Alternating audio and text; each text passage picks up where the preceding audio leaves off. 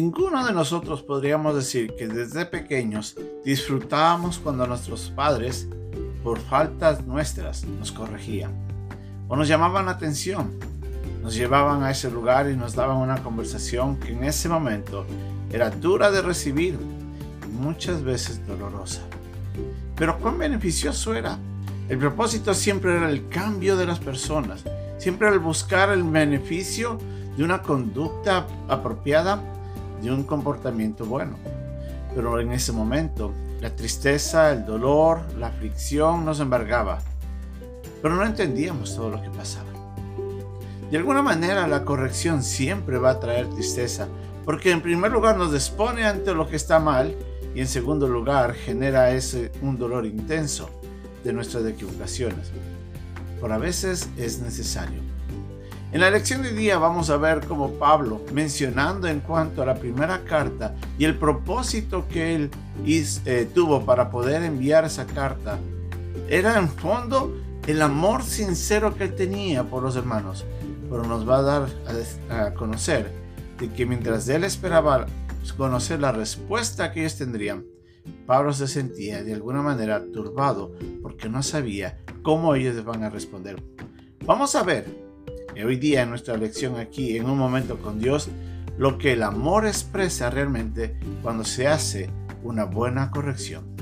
Es nuestra lección de hoy aquí.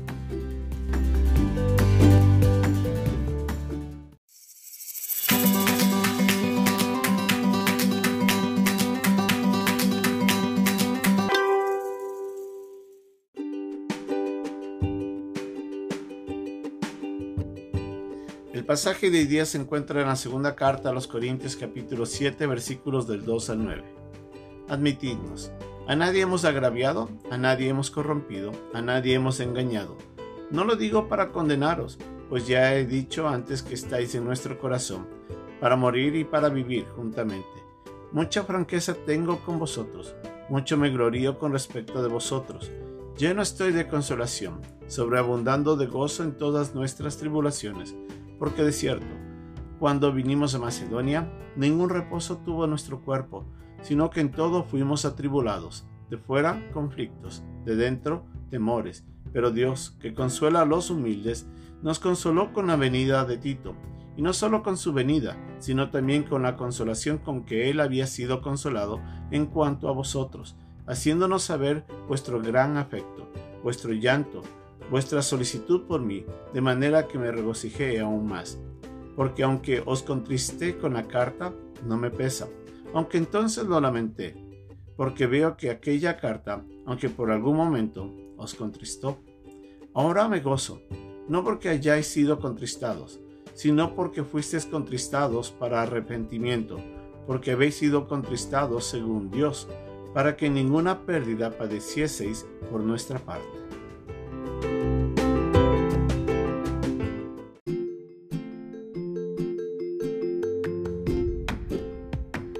Pablo había escrito la primera carta a los hermanos que estaban en Corinto cuando él se encontraba en Éfeso. Algunos hermanos, como habíamos aprendido en, el estudio de la primera carta a los Corintios, habían venido de la iglesia que estaba en Europa a encontrarse con Pablo con el propósito de sacar a dudas o aclarar algunas dudas que los hermanos tenían en cuanto a ciertas enseñanzas. Pero obviamente también Pablo estaba muy inquietado al ver de que el comportamiento de los hermanos que estaban en Corinto había salido de lo que era correcto. Estaba cayendo lamentablemente en un gran desorden y muchos estaban viviendo en pecado. Y esa carta que Pablo envió nuevamente como respuesta a las inquietudes y sobre todo como exhortación, tenía el propósito de hacer que los hermanos cambien.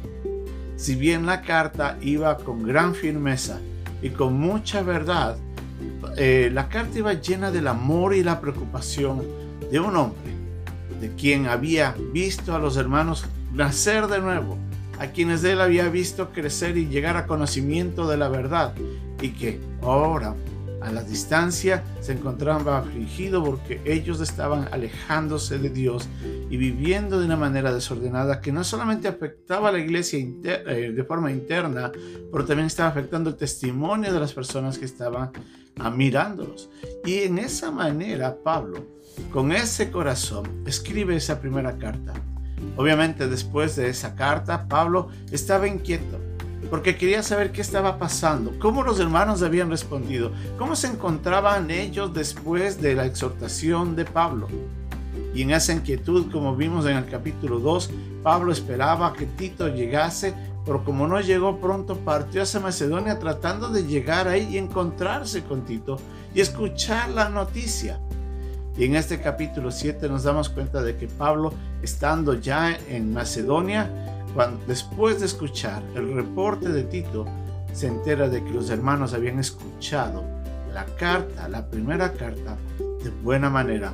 Si bien había traído llanto, si bien había traído aflicción de parte de los hermanos, los hermanos habían transformado sus vidas, habían entendido que la corrección de Pablo estaba llena de su amor y por eso ellos cambian. Pablo les dice de que él no había agraviado a nadie, o sea que no había hecho nada malo. Tampoco era el deseo de Pablo tratar de corromper la mente o la conciencia de los hermanos, y mucho menos quería mantenerlos engañados. El propósito siempre de Pablo ha sido piadoso, ha sido santo, ha sido bueno. Y Pablo les dice, me duele que la carta que les envié haya llegado a afligirles a ustedes y me entristece saber de que, de que eso eh, contristó su alma pero dice, pero me gozo al saber de que la respuesta de ustedes fue favorable. Dios sabía, Pablo sabía que Dios había obrado en la vida de los hermanos en Corinto y los había llevado al arrepentimiento. En ese acto profundo de reconocimiento de pecado, los hermanos se volvieron a Dios, se alejaron de sus pecados y buscaron nuevamente ir en pos del Dios Santo. Y en ese sentido Pablo aunque había visto la aflicción, de cómo los hermanos estaban tristes, porque se enteraron de la aflicción de Pablo por su mal comportamiento, después Pablo dice, me siento gozoso, porque ahora ustedes han cambiado. Como vemos en la Biblia, a veces nos cuesta a nosotros reconocer que la corrección es favorable cuando es hecha apropiadamente. A veces, lamentablemente, en nuestras vidas nosotros pensamos que la corrección hacia alguien es, es un acto un poco injusto, es un acto un poco ah, fuerte que, que no se debería dar.